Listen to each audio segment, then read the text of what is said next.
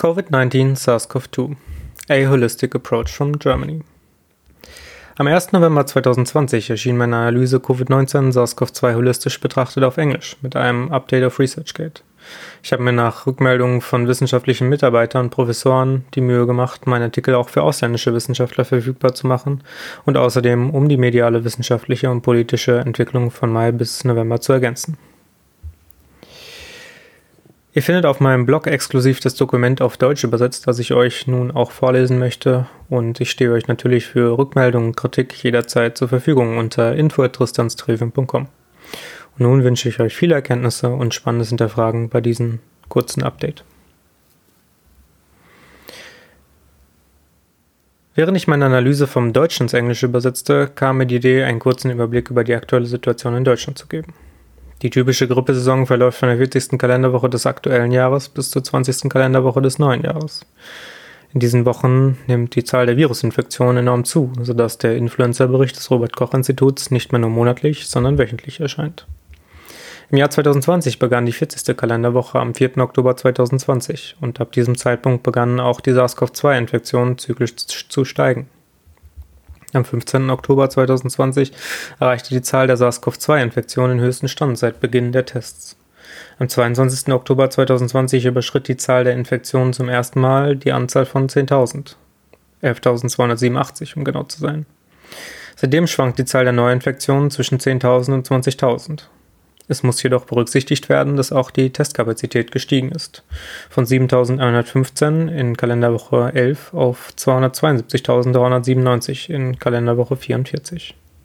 Im Blog findet ihr nun analog eine Abbildung zum Infektionsgeschehen und zur Anzahl an Todesfällen in Deutschland rund um SARS-CoV-2.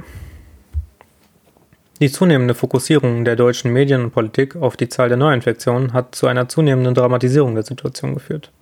Dabei geht es nicht um eine Verharmlosung von SARS-CoV-2 Covid-19, sondern um die tatsächlichen messbaren Auswirkungen, Erkrankungen, Todesfälle, Folgeschäden der Infektion als eine zentrale Kenngröße für den Ausgang dieser Pandemie.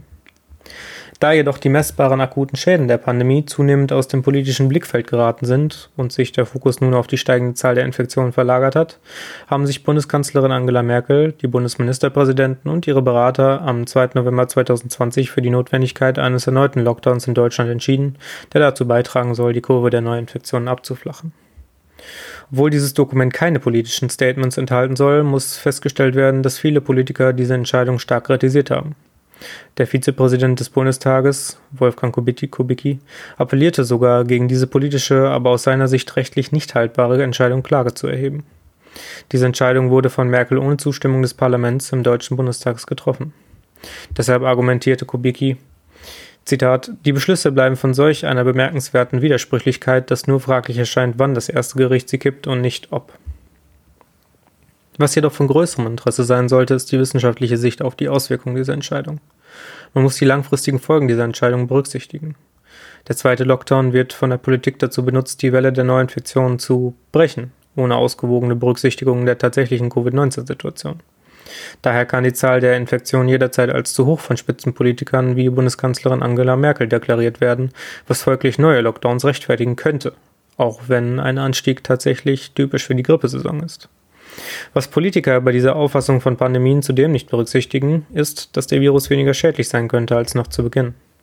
Wie man sieht, haben die Fehlinformationen und die Verwirrung der Bevölkerung durch Medienpolitik nicht aufgehört, obwohl jeder die faktischen Auswirkungen der Angst auf die Psyche und auf die physische Gesundheit aufgrund von Pandemien kennen sollte.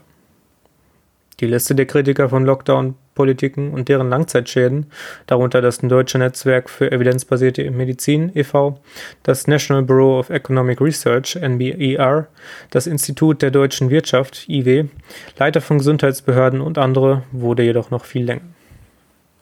Im Folgenden ein Zitat der Stellungnahme der Kassenärztlichen Bundesvereinigung, die mit Hilfe von Prof. Dr. Hendrik Streeck, Prof. Jonas Schmidt-Schanasit und 32 unterstützenden Organisationen und Verbänden veröffentlicht wurde.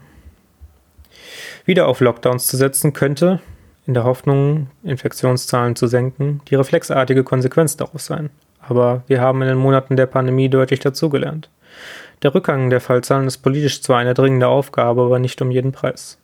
Erleben bereits die Unterlassung anderer dringlicher medizinischer Behandlungen, ernstzunehmende Nebenwirkungen bei Kindern und Jugendlichen durch soziale Deprivation und Brüche in Bildungs- und Berufsausbildungsgängen, den Niedergang ganzer Wirtschaftszweige, vieler kultureller Einrichtungen und eine zunehmende soziale Schieflage als Folge. Zitat Ende. Obwohl ein neuer Lockdown fatal sein könnte, zielt die deutsche Politik darauf ab, die Zitat, Infektionsdynamik schnell zu unterbrechen, sodass in der Weihnachtszeit keine weitreichenden Einschränkungen notwendig sind. Zitat Ende. Die Einschränkungen für das öffentliche Leben werden für ab dem 2. November 2020 festgelegt. Selbst der Generaldirektor der Weltgesundheitsorganisation, Dr. David Nabarro, hat eine Kehrtwende vollzogen, als er in einem Interview mit dem Spectator sagte, wir appellieren wirklich an alle führenden Politiker der Welt, hören Sie auf, Lockdowns als primäre Kontrollmethode einzusetzen. Und der europäische Direktor der WHO, Hans Kluge, stimmte dieser Ansicht am 29. Oktober 2020 zu, während er auf die wirtschaftlichen Nebenwirkungen neuer Lockdowns hinwies. Aber es scheint, dass deutsche Politiker sich der langfristigen Kosten der Lockdowns und der Warnung renommierter Experten nicht bewusst sind. Ein weiterer Streitpunkt in Bezug auf Langzeitschäden ist die aktuelle Debatte über die Mund-Nasenschutzregelung. Die wichtigste Arbeit wurde im Juni-Juli 2020 von der Psychologin Daniela Brauser durchgeführt. In ihrer Studie Studie zu psychologischen und psychovegetativen Beschwerden durch die aktuellen Mund-Nasenschutzverordnungen in Deutschland untersuchte sie die psychologischen und psychovegetativen Beschwerden des Mund-Nasenschutzes in einer Stichprobengröße von 1010 in Deutschland. Die Ergebnisse sind recht erstaunlich.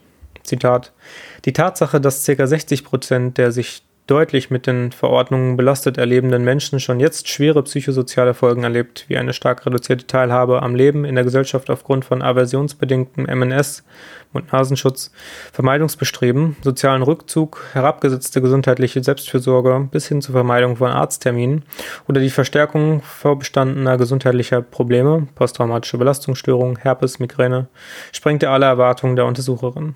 Die Ergebnisse dringen auf eine sehr zeitnahe Prüfung der Nutzen-Schaden-Relation der MNS-Verordnung. Zitat Ende. Dennoch fordern Politik, Medien und Wissenschaftler wie Dr. Christian Drosten und Professor Dr. Dr. Karl Lauterbach das Tragen eines Mund-Nasenschutzes in der Allgemeinbevölkerung, obwohl es keine entsprechenden Belege dafür gibt, dass asymptomatische Erwachsene und Kinder infektiös sind oder dass der Mund-Nasenschutz daran etwas ändern wird. Nachdem Klaus Reinhardt, Präsident der Bundesärztekammer, den Nutzen von Gemeinschaftsmasken bezweifelte, forderte Karl Lauterbach seinen Rücktritt. Aber es gibt noch weitere emotionale Äußerungen von Karl Lauterbach, vor allem was die Folgeschäden betrifft. Trotz der Tatsache, dass Grippe und andere Viren auch Folgeschäden verursachen, verwendete Lauterbach die Studie Kognitive Defizite bei Menschen, die sich von Covid-19 erholt haben, im Vergleich zu Kontrollen, eine 84.285 Versuchsteilnehmer betreffende Online-Studie des Imperial College in London für seine Argumentation, obwohl sie noch nicht einmal von Fachkollegen begutachtet ist. In der Talkshow Markus Lanz und auf seinem Twitter-Account nutzt er diese Studie, um seine Überzeugung zu bekräftigen. Wissenschaftlich betrachtet kann dies als unzulässig angesehen werden, da es keine anderen Studien gibt, die dieses Ergebnis bestätigen. Daher sind weitere Untersuchungen notwendig, um die Aussagen Lauterbachs zu bestätigen. Aber solche voreiligen Schlussfolgerungen sind in der deutschen Politik, obwohl, vorsichtig, äh, vor, obwohl Vorsicht geboten ist, wie man sehen kann, sehr verbreitet. Die Maßnahmen der deutschen Politik, wie das Tragen von Kleidermasken in Fußgängerzonen und die Schließung oder Einschränkung von Restaurants und Bars zu späten Zeiten, 23 Uhr, sind nicht nur unbewiesen, sondern müssen auch hinterfragt werden. Die Verwirrung durch verschiedene Maßnahmen und Arten von Lockdowns jeden Tag oder jede Woche muss aufhören, um potenziell schädliche psychische Auswirkungen für die Gesellschaft zu reduzieren, wie oben erwähnt. Wir haben in Deutschland im Jahr 2020 immer noch keinen Beweis für eine erhöhte Sterblichkeit im Vergleich zu den Jahren 2019 oder 2018. Todesfälle mit SARS-CoV-2, 10 Monatsprävalenz und nicht wegen SARS-CoV-2 sind im Vergleich zu anderen Krankheiten nicht auffällig erhöht. Hier finden sich nun im Blog SARS-CoV-2-Abbildungen. Die zeigen, wer mit SARS-CoV-2, aber nicht an SARS-CoV-2 stirbt, gilt in Deutschland immer noch als Corona-Toter. Obwohl die Sterblichkeitsrate bei SARS-CoV-2 in der 10-Monats-Prävalenz im Gegensatz zu anderen Ursachen in der 12-Monats-Prävalenz recht niedrig ist, gibt es in der Politik einen Bestätigungsfehler, Confirmation Bias, über die Gesamtgefahr von SARS-CoV-2 für die Bevölkerung. Es gibt so viele Diskussionen darüber, was getan werden könnte, um eine Ansteckung zu vermeiden, dass das psychologische und wirtschaftliche Wohlergehen der Bevölkerung von politisch aktiven Wissenschaftlern wie Drosten oder Lauterbach völlig in Vergessenheit gerät. Wir als Gesellschaft sollten uns nicht primär um die Infektionsrate kümmern. Darauf wies auch der Epidemiologe Gerard Krause, Gerard Krause in dem Nachrichtenportal DLF hin. Während die Deutsche Gesellschaft für Virologie über den natürlichen Weg der Immunisierung mit SARS-CoV-2 besorgt ist, können wir jetzt sehen, dass sich der besondere Weg Schwedens auszahlt. Die Infektionsraten in Schweden steigen zwar, vermutlich wegen der Testkapazitäten und des Wetters, aber die Fallsterblichkeit von SARS-CoV-2 in Schweden ist seit dem 29. Juli 2020 stets niedriger als fünf Todesfälle pro Tag. Obwohl Anders Tegnell, der schwedische Staatsvirologe, vom Konzept der Herdenimmunität nicht überzeugt war, Zitat, das Streben nach Herdenimmunität ist weder ethisch noch anderweitig zu rechtfertigen. Selbst wenn jüngere Menschen weniger schwer kranken und seltener sterben, kann es dennoch vorkommen, Zitat Ende, könnte es in der Gesamtstatistik Hinweise darauf geben. An dieser Stelle möchte der Autor noch einmal daran erinnern, dass radikale Maßnahmen gegen SARS-CoV-2 schwere Nebenwirkungen haben, wie höhere Selbstmordraten, Traumata und psychische Schäden, vor allem bei Kindern, die kaum betroffen sind. Hinzu kommen höhere Angst- und Depressionsraten und die Verschiebung notwendiger Operationen. Der Einsatz von Herdenimmunität und die Verbesserung des Schutzes von Risikogruppen könnte die beste Lösung sein, um Langzeitschäden zu minimieren. Diese Maßnahmen können nachgewiesen werden. Mund-Nasen-Abdeckungen sind in diesem Zusammenhang nur eine potenzielle Maßnahme zum Schutz von Risikogruppen, nicht der allgemeinen Bevölkerung. Die Pflicht zum Tragen von Masken könnte lediglich psychologische und psychovegetative Schäden verursachen und gleichzeitig die natürliche Art der Immunisierung verlangsamen. Aber das deutsche Verwaltungsgericht antwortete auf den Dringlichkeitsantrag von Daniela Prauser mit der Bitte, die Mund-Nasenschutzverordnung endgültig aufzuheben, dass es keine Notwendigkeit gäbe, die deutsche Bevölkerung in ihrer psychischen Gesundheit zu schützen. Der Staat sei, wie das Verwaltungsgericht behauptet, nur für das körperliche, für die körperliche Unversehrtheit verantwortlich. Zitat ein Eingriff liegt nicht schon dann vor, wenn nur das psychische oder emotionale Wohlbefinden betroffen ist, vielmehr muss die körperliche Unversehrtheit betroffen sein. Hier haben wir also ein Beispiel für nationale Ignoranz gegenüber der modernen wichtigen medizinischen Sichtweise, dass es eine Verbindung zwischen Körper und Geist gibt. Wie bereits im ersten Teil der Analyse beschrieben, erhält der Geist bei der Entstehung von Krankheiten wie bei Krebs, Diabetes oder Virusinfektionen immer mehr Aufmerksamkeit. Und es liegt in der Verantwortung des Staates nachzuweisen, dass es zunächst keine Auswirkungen des psychischen Wohlbefindens auf den Körper gibt. Vergleiche hierzu auch Rudolf Steiners Anthroposophie. Man muss sich fragen, ob alternative und ganzzeitliche wissenschaftliche Meinungen nicht willkommen sind, wenn moderne Medien, Facebook, YouTube, Google, versuchen, Online-Inhalte von ehemaligen renommierten Experten wie Dr. Susharit Bhakti oder Dr. Wolfgang Wodak zu zensieren. Kürzlich bestätigte ein Topmanager von Google, dass Google in der Lage ist, die Macht der Suchmaschine zu nutzen, um Einfluss auf den politischen Kurs zu nehmen. Medien und Suchmaschinen haben die Fähigkeit, dies in Bezug auf ihre Nutzerrate zu tun. Wie das Projekt Veritas herausgefunden hat, nutzen sie diese jedoch auch bewusst und bieten sie ohne Kosten für demokratische Parteien an, um politische Meinungen zu beeinflussen. Wenn das tatsächlich der Fall ist, gibt es in den meisten verwendeten modernen Medien keine wirkliche Meinungsfreiheit. Oder es gibt Meinungsfreiheit in bestimmten Bereichen, wo Medien und Politik in Industrieländern dies zulassen. Politiker wie Cem Özdemir riefen wegen der Black Lives Matter Bewegung zum Handeln auf, bezeichneten Kritiker der deutschen Corona-Politik dagegen als Hashtag Covidiots und erzwangen damit die weitere Spaltung in unterschiedliche Überzeugungen des Virenthemas. Özdemirs Meinung spiegelte sich ja auch in den Berichten über die Black Lives Matter Demonstration wider. Während die Demonstranten dieser Demonstrationen als Philanthropisten Zitat, weltweit vereint gegen Rassismus, Zitat Ende, gefeiert wurden, die sich nicht an die geltenden SARS-CoV-2-Bestimmungen halten müssen, scheinen die Hashtag Covidius nach wie vor unsichere Bürger, Esoteriker oder politische Extremisten zu sein. Zitat, sie sind durch ihren Hass auf den Staat vereint. Zitat Ende. Ich möchte noch einmal auf die negativen Auswirkungen der Stigmatisierung hinweisen. Hier scheinen die Medienberichte ambivalent zu sein und offensichtlich unterschiedliche Maßstäbe anzulegen. Wie man sieht, werden einige Forscher von Politikern und Medien favorisiert, wie der Chefarzt und Charité-Virologe Dr. Christian Drosten sowie Professor Dr. Dr. Karl Lauterbach. Es scheint, dass Politiker heutzutage nur noch auf den Charité-Virologen hören, nicht mehr auf einen anderen Experten. Man sollte auch die Zwiespalte in der Wissenschaft bedenken, die durch seinen Appell im April 2020 in der Öffentlichkeit entstanden. Zitat, verlassen Sie sich nicht auf irgendwelche Professoren oder Ärzte, die behaupten, Mediziner zu sein und über diese Dinge Bescheid wissen.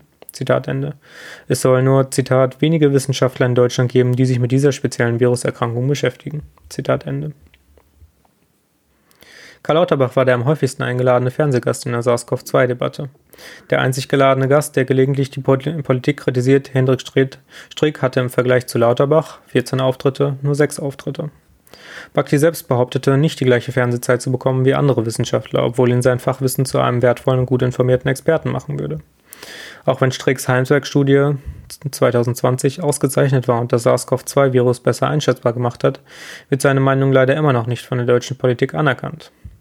Stanford-Professor Dr. Ioannidis bestätigte Stricks Ergebnis so kürzlich durch die Veröffentlichung einer Meta-Analyse bei der WHO, die zu dem Schluss kam, dass die Letalität von Covid-19 bei etwa 0,23 liegt, aber geringer wäre, wenn ältere Menschen wirksamer geschützt würden.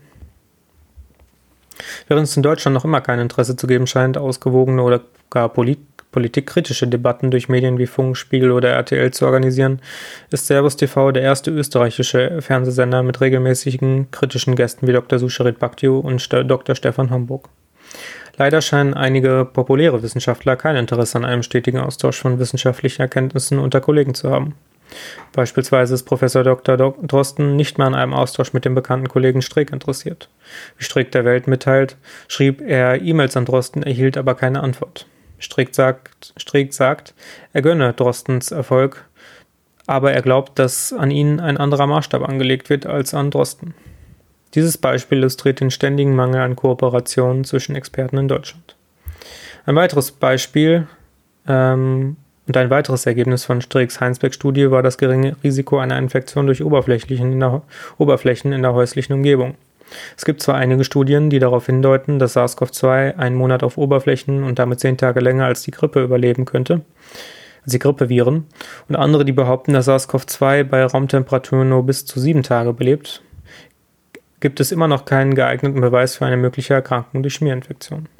Dennoch behauptet das deutsche Gesundheitsministerium dies auf seiner Information aktiven Webseite zusammen gegen corona.de, ohne seine Aussagen zu verifizieren. Und sie werben für die Verwendung von Masken zum Mund-Nasenschutz. Aber nicht als Schutz vor Husten, angesichts des schwachen Schutzes von Gemeinschaftsmasken vor Viren, wie sie selbst schreiben, sondern gegen häufiges Berühren des eigenen Gesichts. Wiederum ohne jeden Beweis. Wie man sehen kann, geht es in dieser Debatte nicht darum, eine wissenschaftlich fundierte und langfristige Lösung zu finden, die natürlich die Beziehung zwischen langen und kurzfristigen Schäden bewerten sollte. Man sieht es vor allem, wenn man mit der bekannten Suchmaschine nach der Anzahl der Suchergebnisse sucht. Dort kann man nicht nur den Unterschied in der Qualität, sondern auch in der Quantität der Berichte sehen. Mir scheint, dass es in den meistgenutzten Medien Confirmation Bias gibt, wenn es darum geht, neutral und unparteiisch über verschiedene Arten von Meinungen und auch in der Quantität der Berichte über bestimmte Wissenschaftler im Umgang mit SARS-CoV-2 zu kommunizieren. Hier ein paar Beispiele. Streeck Corona 896.000 Ergebnisse. Lauterbach Corona 6.190.000 Ergebnisse. Drosten Corona 2.850.000 Ergebnisse. Bhakti Corona 1.070.000 Ergebnisse, Voda Corona 159.000 Ergebnisse, Wieler Corona 537.000 Ergebnisse, Robert Koch Institut Corona 30.400.000 Ergebnisse. Ergebnisse vom 24. Oktober 2020. Abschließend. Meiner Meinung nach kann das Vertrauen in die Meinung von Experten nicht der künftige Standard sein. Jeder Bürger ist dafür verantwortlich, sich zu informieren, um die aktuelle Situation einzuschätzen. Für die Lockdown-Politik am 2. November muss jeder Bürger Bedenken und Überlegungen äußern, insbesondere wenn es um die eigene wirtschaftliche Existenz geht. Und auch um die vorherrschende Meinung der Regierung zu hinterfragen und sie zu einem politischen Kurswechsel im Interesse der Gesundheit aller, vor allem aber der Kinder zu bewegen. Wie der Kindheitsforscher Michael Hüter die deutsche Politik warnt, eine ganze Generation ist kollektiv traumatisiert. Ich selbst habe angefangen, die Bedeutung von Platons Trivium zu erkennen, insbesondere wenn ich Nachrichtenberichte, Beiträge in den sozialen Medien oder Fernsehberichte über SARS-CoV-2 sehe. In seinem Trivium definierte Platon die logischen Fehler, die sehr hilfreich sind, um andere Argumente abzuwägen.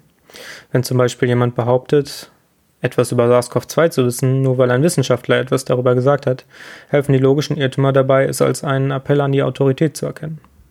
Autorität kann niemals Argumente ersetzen, sonst würde die Gesellschaft nicht rational handeln.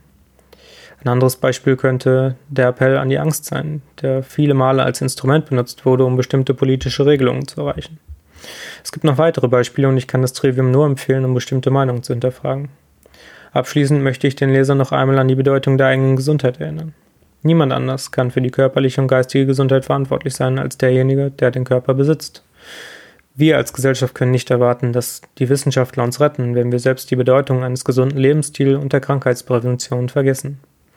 Angefangen bei uns selbst können wir auch andere Menschen daran erinnern, hinauszugehen und die Natur, das Essen und unsere Kommunikation mit anderen Mitmenschen zu genießen. Wenn wir versuchen, uns völlig zu isolieren, wird die Situation noch schlimmer werden. Das Immunsystem sollte wieder in den Mittelpunkt unserer Aufmerksamkeit rücken.